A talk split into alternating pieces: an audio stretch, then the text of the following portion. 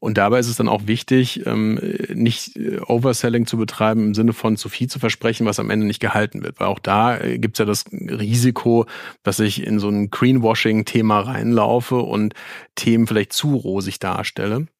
Und da ist es insbesondere wichtig, gerade auch bei den Arbeitgebern, die vielleicht noch nicht alles erreicht und umgesetzt haben, was sie sich vorstellen, das auch zu benennen und dann zu sagen, wir suchen genau für diesen Bereich Leute, die uns aber helfen, diese offenen und vielleicht auch schon identifizierten Lücken ähm, auszufüllen.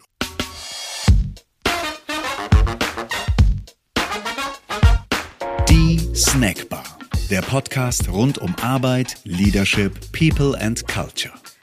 Herzlich willkommen oder vielleicht sollte ich vielleicht sagen, äh, hello, zurück in der Snackbar. Ich bin Kim und äh, sitze wie immer in unserem Düsseldorfer Büro.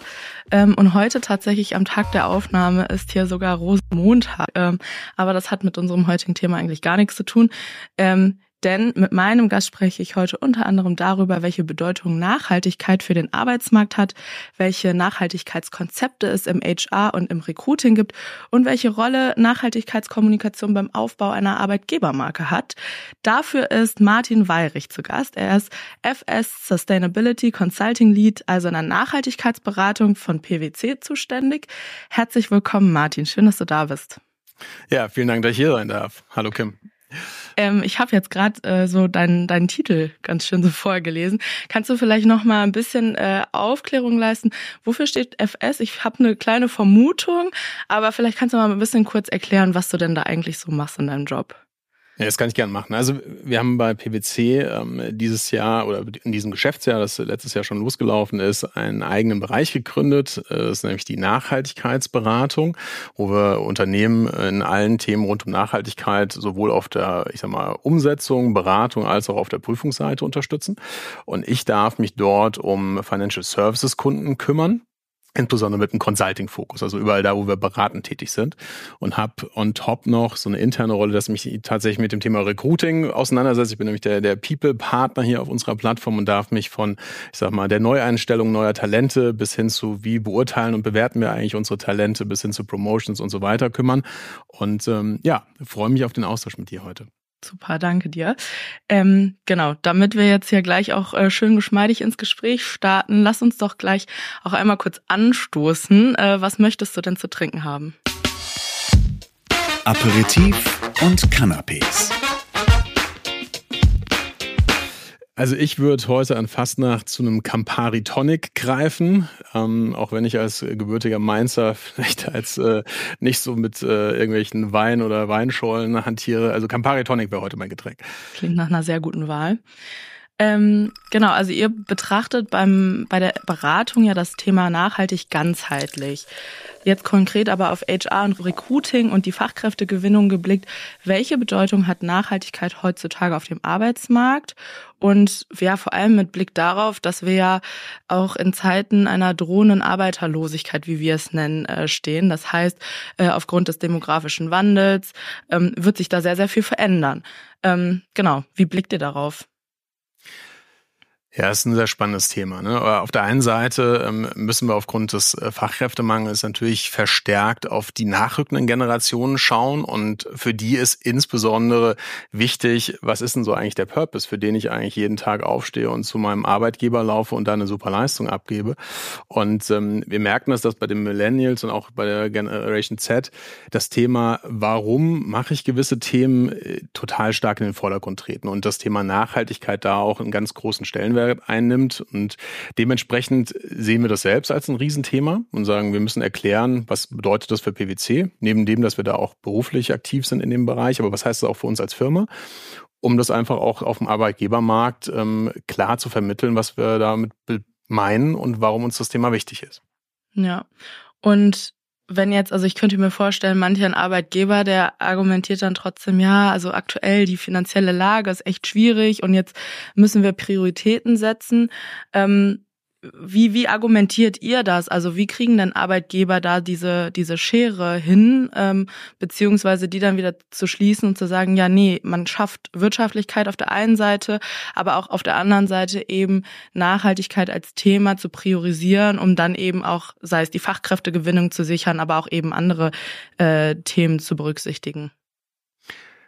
Ja, ich glaube, da schwingt ja so ein bisschen mit, kann man es miteinander vereinbaren, Wirtschaftlichkeit und, und Nachhaltigkeit. Ne? Und da wäre die Antwort ganz klar ja. Und äh, das ist auch gar kein neues Mode, äh, keine Modeerscheinung, dass es erst jetzt irgendwie so gesehen wird. Das ist eigentlich schon immer so gewesen, dass äh, Unternehmer, die sehr weitblickend waren, auch nachhaltig agiert haben. Ne? Im Sinne von ressourcenschonend, aber auch, wie gehe ich eigentlich gewisse Themen an, damit sie in den nächsten Generationen weiter fortgeführt werden können. Und deswegen ist das aus meiner persönlichen Sicht Sicht ähm, auch in Zeiten, wo man verstärkt auf Kosten oder vielleicht auch Effizienzen schauen muss, ähm, sicherlich was, was man nicht in den Hintergrund treten lassen darf zur Gänze. Nichtsdestotrotz merken wir, wenn gewisse Krisen anstehen, und da haben wir auch in den letzten Jahren äh, gemerkt, dass auf einmal vielleicht neue Themen hochkommen, sei es Energiekrisen oder auch irgendwelche kriegerischen Konflikte, die wir in der Welt sehen, dass entsprechend der Fokus sich verschiebt. Und dabei ist aber wichtig, dass wir, glaube ich, diese Basis nicht außer Acht lassen, dass wir auch für die nächsten Generationen wirtschaftlich tätig sein wollen, im Sinne von, das, was wir heute machen, soll auch nicht irgendwie zu Einschränkungen in den nächsten Generationen führen. Und dementsprechend darf das nie komplett in den, in den Hintergrund rücken. Hm. Ja, und das ist ja auch ein Thema, was wir, was uns nicht nur in Deutschland beschäftigt, sondern auch ähm, über die Landesgrenzen hinaus. Ähm, wie beobachtet ihr das? Wie steht denn Deutschland im internationalen Vergleich?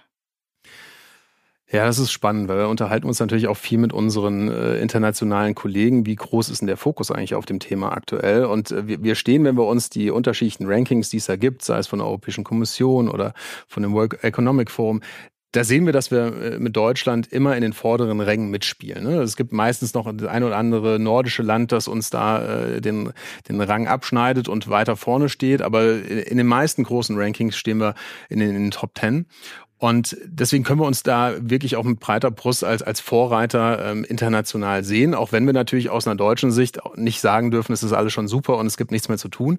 Da sind noch viele Sachen, die wir angehen wollen. Aber im internationalen Vergleich sind wir, sind wir schon gut positioniert. Das ist zum einen das Thema, wie gehen wir als äh, politisches Thema das Thema Nachhaltigkeit an und was für Vorgaben machen wir eigentlich hier schon. Und das andere ist aber auch so, wie viel Voraussetzungen haben wir schon geschaffen. Ich denke jetzt mal so an soziale Gerechtigkeit und ich sag mal, das ganze Social-Thema auch im Arbeitsumfeld. Ähm, da sind wir sicherlich, wenn wir uns kritisch anschauen, immer noch verbesserungsfähig, aber auch international stehen wir nicht schlecht da. Und deswegen, erste Antwort wäre, wir stehen eigentlich ganz gut da.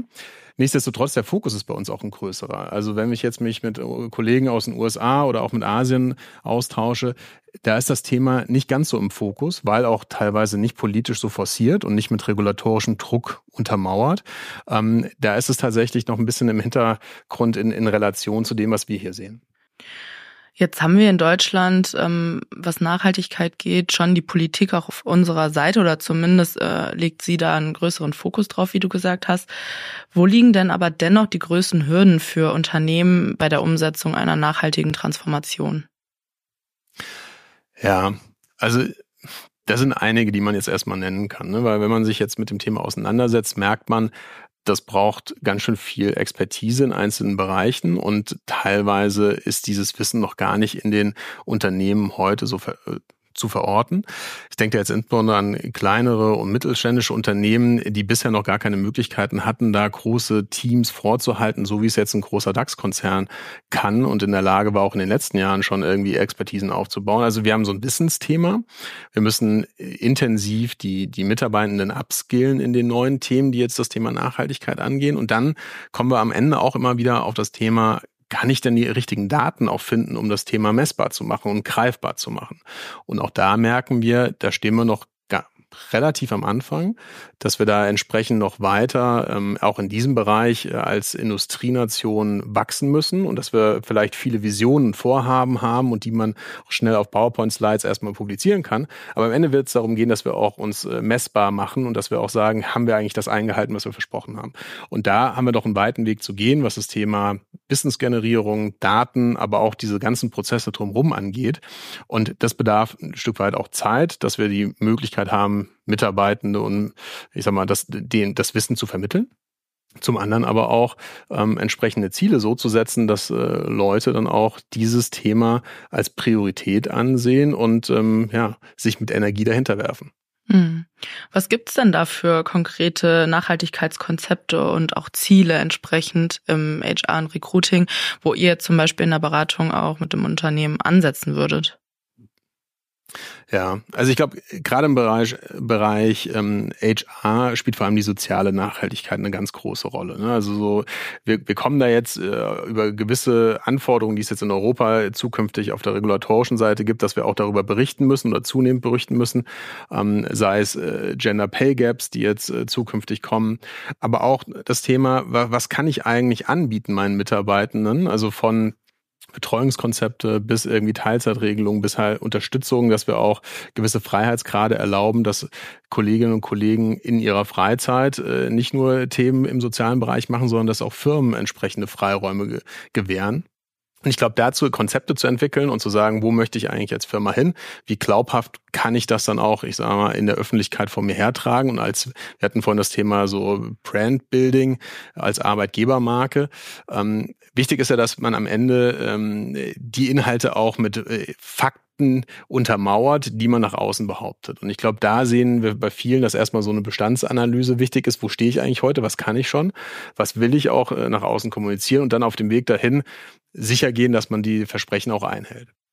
Wäre das so für euch so ein, so ein Tipp oder so ein Startpunkt Null für ein Unternehmen, wo ihr sagt, da setzt da mal am, am Anfang am besten an, also sprich Ist-Zustand und dann daraus eben entwickeln, okay, wo wollen wir eigentlich hin und wie, wie erstellen wir diese Konzepte? Absolut. Also ich glaube, äh, es ist essentiell, äh, dass man weiß, von wo man eigentlich den Absprung wagt die eine oder andere Unternehmung, die hat äh, eine Geschäftsführung, die das Thema Nachhaltigkeit schon als starkes Thema sieht. Und dann wird das ein Stück weit auch top-down vorgegeben. Und dann ist es eher die Frage, wie erreichen wir dieses Ziel? Und auch dafür brauche ich ja irgendwie diese Basis und Standortbestimmung von wo laufe ich eigentlich los und wie intensiv muss ich mich vielleicht in den einzelnen Bereichen verändern.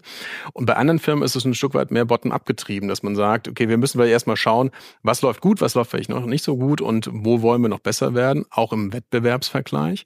Weil das Thema Nachhaltigkeit Nachhaltigkeit ist jetzt auch ein dynamisches Feld. Wir sehen, dass wir da zunehmend mehr Anforderungen seitens anderer Stakeholder reinbekommen. Das können Kunden sein, das können Investoren sein, können aber auch Regulatoren sein. Das heißt, dieses ganze Thema wird sich weiterentwickeln. Und was heute vielleicht noch gut oder vielleicht schon leading ist, mag in ein paar Jahren schon wieder nur mittelmäßig sein. Ne? Und das auch dieses sich bewusst machen, wie stelle ich mich im Wettbewerb auf, wo muss ich vielleicht auch noch ambitionierter werden, obwohl ich vielleicht schon in der Vergangenheit was gemacht habe und das wiederkehrend immer wieder analysieren. Das wird eine Aufgabe sein. Und der Startpunkt bei, insbesondere bei Unternehmen, das war da eine Frage, die vielleicht noch nicht so viel gemacht haben, wäre auf jeden Fall, dass man erstmal so eine Status Quo-Analyse macht, wo stehe ich eigentlich und ähm, von wo laufe ich los. Und äh, jetzt gibt's ja auch ähm, relativ neue Jobs, wie eben so Sustainability Manager etc. Ähm, wie, wie ist deine Haltung dazu? Also wie viel Sinn macht das oder ab welcher Unternehmensgröße vielleicht auch erst macht es Sinn, da entsprechende Rollen einzustellen, vielleicht eine ganze Abteilung einzustellen? Ich meine, also wir sprechen jetzt über Nachhaltigkeit konkret, aber das ist ja so viel größer das Thema, wenn du aufs ganze Thema ESG blickst zum Beispiel. Ähm, ist das etwas, wo ihr sagt, ja, das kommt dann vielleicht aber erst später im Prozess? Ja, also ich glaube, es ist wieder wichtig, was, was ist so ein bisschen der Kontext, ne? weil wir sehen manche äh, Großunternehmen, die wirklich nicht vergleichbar sind mit jetzt einem kleinen Mittelstandsunternehmen. Äh, ähm, wichtig ist, dass man überhaupt erstmal anfängt. Ne? Und dann, äh, was man nicht machen darf, ist, dass man denkt, ich habe jetzt eine Stelle geschaffen, die zentral sich darum kümmert und zu denken, dass damit das Problem gelöst ist. Ähm, das Thema Nachhaltigkeit betrifft ganz, ganz viele Bereiche der Wertschöpfungskette und zieht sich über die gesamten Bereiche und Organisationseinheiten Tätigkeiten einer Firma hinweg. Das bedeutet, zum gewissen Zeitpunkt muss man eigentlich in der Lage sein, dass man diese unterschiedlichen Bereiche in den Firmen äh, mit dem richtigen Wissen versorgt hat. Und dann gibt es da überlappende Anforderungen. Dafür kann so eine zentrale Stelle sinnvoll sein, die zu orchestrieren und zu koordinieren. Darf aber jetzt nicht äh, den Anschein erwecken, dass nur wenn man eine oder ich sag mal ein Team geschaffen hat, dass die in der Lage sind, das zentral alles zu bearbeiten und alle anderen Bereiche machen so weiter wie bisher. Das wird nicht funktionieren aus meiner Sicht, sondern wichtig ist, dass man auf diesem Weg, und das ist ja auch eine gewisse Transformation, die man da jetzt in den unterschiedlichsten Sektoren sieht, die man einschlagen muss, dass man da die Leute mitnimmt, die in diesen Bereichen arbeiten. Und dementsprechend ist es durchaus wichtig, dass man so einen Taktgeber und so einen Dirigenten einstellt und wenn man den noch nicht hat, dass man so eine Rolle schafft, die tatsächlich auch so diese Vision, die der Vorstand oder die Geschäftsführung hat, in, in die Realität umsetzt, im Sinne von Pläne machen, regelmäßig schauen, ob man auf dem richtigen Weg ist.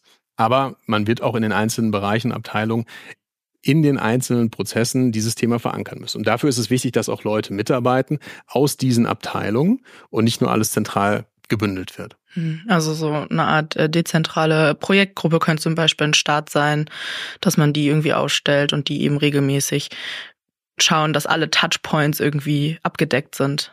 Absolut. Und du wirst auch sehen, man, man wird jeden Tag mit neuen Informationen äh, überflutet, die es zum Thema Nachhaltigkeit gibt. Und ich glaube, da auch einen gewissen Filtermechanismus zu etablieren, was ist uns als Unternehmung wichtig und worum wollen wir uns kümmern und sich auch nicht zu verzetteln in all den möglichen Anforderungen, die man äh, bedienen möchte und dann vielleicht auch Visionen, die man noch umsetzen möchte.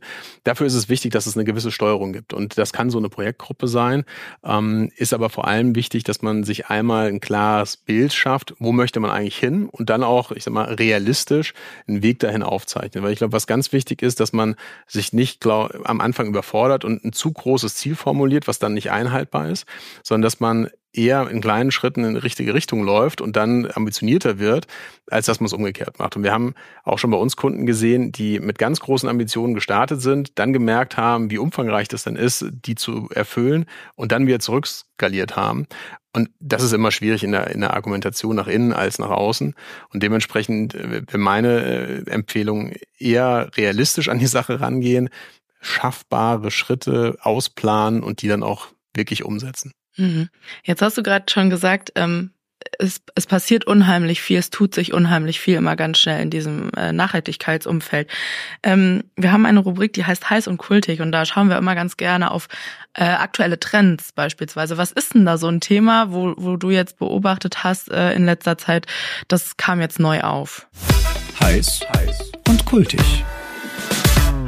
Also ich glaube, wie du schon gesagt hast, also so äh, neu, zumindest in, in, der, in der Masse an äh, wirklich Stellen, ist sicherlich dieses Thema zentrale Projektgruppen, Koordinatoren rund um das Thema Nachhaltigkeit. Und da insbesondere auch die Verknüpfung zwischen, ich sag mal, technischer Expertise, die man in den unterschiedlichsten Bereichen braucht, und dem, was teilweise auch regulatorisch gefordert ist. Und diese Schnittstellen, das ist auch was, was wir jetzt zunehmend sehen, ähm, ist, eine, ist eine Herausforderung, die zu bedienen. Da gab es in der Vergangenheit auch nicht so viele Stellen und ähm, Positionen, die da einen entsprechenden Nachwuchs reinbefördert haben, sondern da starten manche Stellen tatsächlich jetzt relativ frisch. Und wir sehen insbesondere, ich sag mal, viele Stellen mit einem großen Wirkungsprofil, also sei es in Startups, aber auch in ambitionierten DAX-Konzernen, wo man sagt, okay, wir wollen viel erreichen, und wir geben euch auch Gestaltungsspielraum, weil wir teilweise als Firma selbst noch nicht genau wissen, wie man es denn macht. Dafür wollen wir motivierte Kolleginnen und Kollegen gewinnen, die dann mit dem Wissen, das kann technisch sein, das kann aber auch regulatorisch sein, das kann aber auch, ich sag mal, ganz äh, individuell ausgeprägt sein für den jeweiligen Sektor, zu sagen so, wir brauchen euch auch als antreibende, ich sag mal, Support-Leute bei uns in, in der Firma, um wirklich zu helfen, das Thema groß zu machen. Und ich glaube, diese Stellen sind deutlich ausgeprägter heute, als sie es noch vor einigen Jahren waren. Ja, das ergibt total Sinn. Ähm, wenn wir jetzt, du hast eben auch schon das Thema Brandbuilding angesprochen und so eine, ich sag mal, eine attraktive Arbeitgebermarke zu schaffen und jetzt gerade mit Blick auf eine Generation, die da immer mehr drauf achtet und sich vielleicht sogar von Unternehmen, die sehr nachhaltigkeitsbewusst agieren oder zumindest so kommunizieren, ähm, angesprochen fühlen. Welche Rolle spielt denn eine Nachhaltigkeitskommunikation jetzt tatsächlich beim Aufbau einer Arbeitgebermarke und wie kriegt ein Arbeitgeber das entsprechend hin, auch ähm, ja, authentisch, also es soll natürlich dann auch authentisch sein, ne? Aber das auch entsprechend wiederzuspiegeln, wie welche Prioritäten das äh, Unternehmen beispielsweise gerade hat in, in Sachen Nachhaltigkeit. Ja, das ist eine spannende Frage, weil ich glaube persönlich Nachhaltigkeitskommunikation, das ist ein ganz integraler Bestandteil, wenn man jetzt sich mit dem Aufbau einer Arbeitgebermarke auseinandersetzt. Das ist, glaube ich, heute nicht mehr wegzudenken, gerade wenn wir den vorher angesprochenen Fachkräftemangel und dann auch den Bedarf von den jüngeren äh, Generationen äh, uns anschauen. Also von daher ist es aus meiner Sicht unerlässlich, dass man Ambitionen und Engagement überhaupt erstmal sichtbar macht und erklärt, was genau mache ich denn als Arbeitgeber in diesem Bereich. Und dabei ist es dann auch wichtig, ähm, nicht äh, Overselling zu betreiben im Sinne von zu viel zu versprechen, was am Ende nicht gehalten wird. Weil auch da äh, gibt's ja das Risiko, dass ich in so ein Greenwashing-Thema reinlaufe und Themen vielleicht zu rosig darstelle. Und da ist es insbesondere wichtig, gerade auch bei den Arbeitgebern, die vielleicht noch nicht alles erreicht und umgesetzt haben, was sie sich vorstellen, das auch zu benennen und dann zu sagen, wir suchen genau für diesen Bereich Leute, die uns aber helfen, diese offenen und vielleicht auch schon identifizierten Lücken ähm, auszufüllen. Und ich glaube, sich ehrlich machen, nicht zu viel zu versprechen, was am Ende nicht gehalten wird und dann über irgendwelche Jobbewertungsportale hinten raus doch sichtbar wird, das ist ein wichtiger Bestandteil auch im Aufbau dieser Arbeitgebermarken. Ja, jetzt hast du schon eine äh, super Überleitung gemacht mit dem Thema Greenwashing. Ähm, Im Rahmen unserer Rubrik Real Talk sprechen wir ganz gerne auch über Fehler, die vielleicht gemacht werden und äh, wie man daraus lernen kann. Denn wir wollen eine äh, positive Le äh, Fehlerkultur fördern. Ähm, ja, wie, wie beobachtet ihr das? Ich habe gesehen in, in der Recherche vorher, ihr habt ein Anti-Greenwashing-Framework ins Leben gerufen. Ähm, gib uns doch mal einfach einen kleinen Einblick, was verbirgt sich genau dahinter und wie können Unternehmen Greenwashing eben vermeiden? Real Talk. Ja, also ich glaube, zum einen ist es ja so, im Status quo unterstellen wir jetzt mal erstmal, dass, dass man Sachen nicht vorsätzlich falsch macht. Ne? Und, und selbst dann ist die Komplexität, die das Thema Nachhaltigkeit mit sich bringt, so hoch, dass man durchaus auch unbeabsichtigt Fehler machen kann. Beispielsweise, weil man diese Standortbestimmung am Anfang nicht selbst durchgeführt hat und nicht weiß, wo steht man eigentlich und was kann man eigentlich im Vergleich zu dem, was man den Kunden verspricht. Zum anderen aber auch, ich hatte es ja angesprochen, ist es ein Thema, was sich sehr breit über die gesamte Wertschöpfungsentwicklung eines Unternehmens hinwegzieht. Und dadurch haben wir auch sehr viele Verantwortlichkeiten entlang des gesamten Wertschöpfungsprozesses. Und da ist natürlich auch die Gefahr, dass sich, ich sag mal, zu viele Leute dann nicht zuständig fühlen, weil der eine denkt, der andere wird schon machen. Und genau zu dem Thema haben wir uns auseinandergesetzt. Ähm, in unterschiedlichen Sektoren gibt es da unterschiedlich starke Vorbereitungen, was auch regulatorisch gefordert wird. Jetzt komme ich persönlich aus dem Financial Services Bereich, wo das Thema äh, Greenwashing schon extrem stark beleuchtet worden ist und auch aufgrund diverser, ich sag mal, Verfehlungen von einzelnen Unternehmen ähm, einfach höher im Stellenwert der Prioritäten der Stakeholder gewachsen ist. Und dementsprechend haben wir uns angeschaut, was sind denn so die, einem, die Anforderungen, die ich bedienen muss und zu anderen, wie kann ich es denn eigentlich hinbekommen? Und ganz wichtig ist, dass man es einfach ganzheitlich sich anschaut. Das bedeutet, dass man auch ganz klar, äh, ich sag mal, Verantwortlichkeiten im Unternehmen nochmal definiert. Wer ist denn für welche Themen zuständig und kümmert sich drum, egal an welchem Prozessschritt es gerade sozusagen sich in der Unternehmung von A nach B bewegt. Und ähm, was wir da gemacht haben, ist insbesondere aufzuzeigen, wenn man das gesamtheitlich angeht, wie schützt man eigentlich die Reputation der Marke? Wie kann man sicher gehen, dass man das, was man nach außen auf der Produkt- oder Serviceseite versprochen hat, auch mit Leben füllt? Und wie kann man auch gleichermaßen sicherstellen, dass diese ganzen, ich sag mal, neuen Anforderungen, die, das heißt durch Regulatoren, aber auch durch unterschiedliche Anforderungen der Kunden immer wieder auf die Unternehmen einprasseln, dass man die regelmäßig dann wieder in diese Prozesse reinsteckt? Ja. Jetzt ist es ja so, du hast es eben auch schon angesprochen kurz, ähm, es ist halt auch ein sehr technisches Thema ähm, und da braucht es natürlich entsprechende Fachkräfte für. Beobachtest du oder ihr äh, Lücken im Bildungssystem, äh, wo ihr jetzt sagt, da müssen wir noch ein bisschen aufstocken, äh, vielleicht auch auf Seiten der Politik oder eben in den entsprechenden Ländern, ähm, dass wir da ja besser aufgestellt sind für die Zukunft und für den zukünftigen Arbeitsmarkt, wo das Thema immer wichtiger wird? Das ist natürlich ein sehr breiter Themenkomplex, wenn wir das Thema Bildung uns anschauen. Ähm, was wir äh, zunehmend wahrnehmen, ist es, dass die Themen Digitalisierung zwar verstärkt angegangen werden, aber tatsächlich sicherlich noch ausbaufähig sind. Und gerade wenn wir jetzt auch in die Zukunft des Arbeitsmarktes schauen, wenn wir heute uns, ich sag mal, neue Kolleginnen und Kollegen ähm, für die unterschiedlichen Positionen und Bereiche suchen, dann, dann wissen wir, dass das Thema Daten, dass das Thema Umgang mit neuen Technologien, auch das Thema AI und eine Offenheit, sich in neue Themen einzuarbeiten, auch dieses Stichwort so lebenslanges Lernen, dass das umso wichtiger wird, je weiter wir jetzt auch äh, voranschreiten in diesen Themen der Nachhaltigkeit. Und ähm, da ist sicherlich, dass die Kooperation, die es heute schon gibt mit äh, Hochschulen und äh, diversen Arbeitgebern, dass das weiterhin ausgebaut werden sollte, weil eines dieser Grundprobleme, was wir vielleicht auch in der Vergangenheit immer wieder gesehen haben, ist, dass manche Lerninhalte zu theoretisch waren und wir vielleicht zu weit weg von manchen Praxisproblemen waren. Und das merken wir auch dass der ein oder andere total motivierte, ich sage mal, neue Kollege oder Kollegin von der, von der Uni kommen und dann merken, naja, so die eigentlichen hands-on Praxisthemen, die sind gar nicht so, wie man es vielleicht jetzt aus dem Lehrbuch nur gelesen hat. Und ich glaube, das zusammenzubringen mit einer Offenheit, was neue Techniken, Daten und auch, ich sag mal, Verarbeitung von gewissen Daten angeht, ist elementar wichtig im Zusammenspiel mit, das Thema Soft Skills und Teamarbeit, das wird zunehmend wichtiger werden. Auch wenn wir uns neue Arbeitsmodelle der Zukunft anschauen, wie wollen wir eigentlich zusammenarbeiten? Und ähm, dementsprechend so Fokus zweierlei. Das eine skillbasiert, mehr auf digitalen Themen, mehr auf auch Umgang mit neuen Tools und eine Offenheit, diese zu lernen. Und zum anderen aber auch, wie können wir eigentlich zukünftig noch mehr Soft Skills fördern, um auch in Teams und agil zusammenzuarbeiten. Hm. Es klang jetzt für mich schon fast äh, wie so eine äh, Vision, die du für die Zukunft hast, aber wir haben dann tatsächlich immer noch mal diese Rubrik, auch wo wir konkret auf einen Arbeitsmarkt im Jahr 2030 blicken. Ähm, hast du da noch mal eine ganz äh, konkrete Vorstellung? Es ist ja nicht mehr so weit weg. Vision Arbeitsmarkt 2030. Erster Wunsch wäre, wenn wir äh, dasselbe Gespräch nochmal im Jahr 2030 führen würden, dass so Rahmenbedingungen nicht mehr Karrierewege verhindern oder blocken. Beispielsweise Thema Kinderbetreuung. Das sehen wir zunehmend immer noch, also was heißt zunehmend? Es ist noch ein Problem heute. Und wir sehen zwar Verbesserungen an der einen oder anderen Stelle, aber da sind wir noch nicht annähernd da, wo wir aus meiner Sicht sein müssten. Und das Zweite ist ähm, Thema Offenheit äh, für, für neue Themen. Wir haben es angesprochen. Wir sind in einer Welt, die sehr dynamisch ist, die mit multiplen Krisen umgehen muss, die mit neuen Technologien hantieren muss.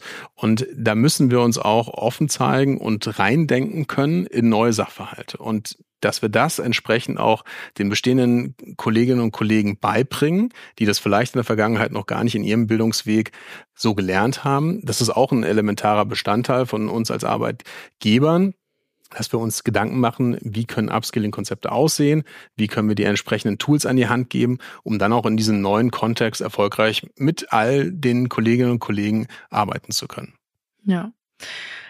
Jetzt ist es so, äh, wir sind fast am Ende angekommen, aber äh, unser Barkeeper, der lässt uns noch eine letzte Runde.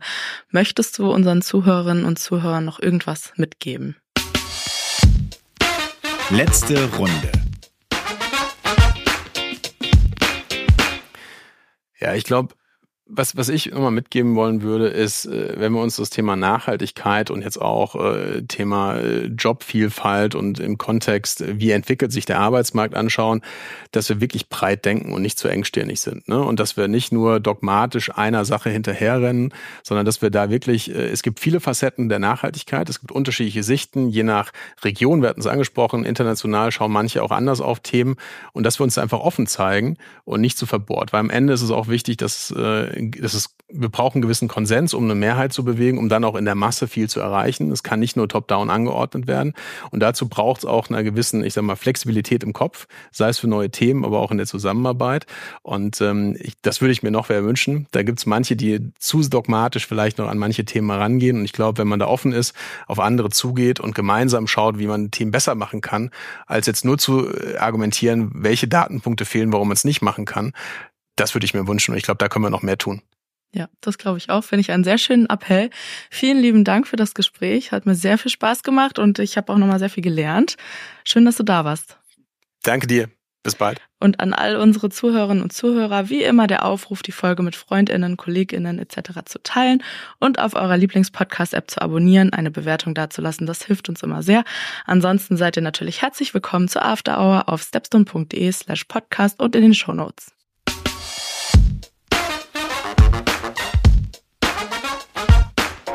Und schon wieder Sperrstunde in der Snackbar. Wir freuen uns wie immer über ein kleines Trinkgeld in Form von Feedback, Anregungen und Themenvorschlägen unter podcast at stepstone.de oder überall da, wo es Podcasts gibt. Und für die After Hour zu unserem Podcast lautet die Empfehlung des Hauses www.stepstone.de slash podcast.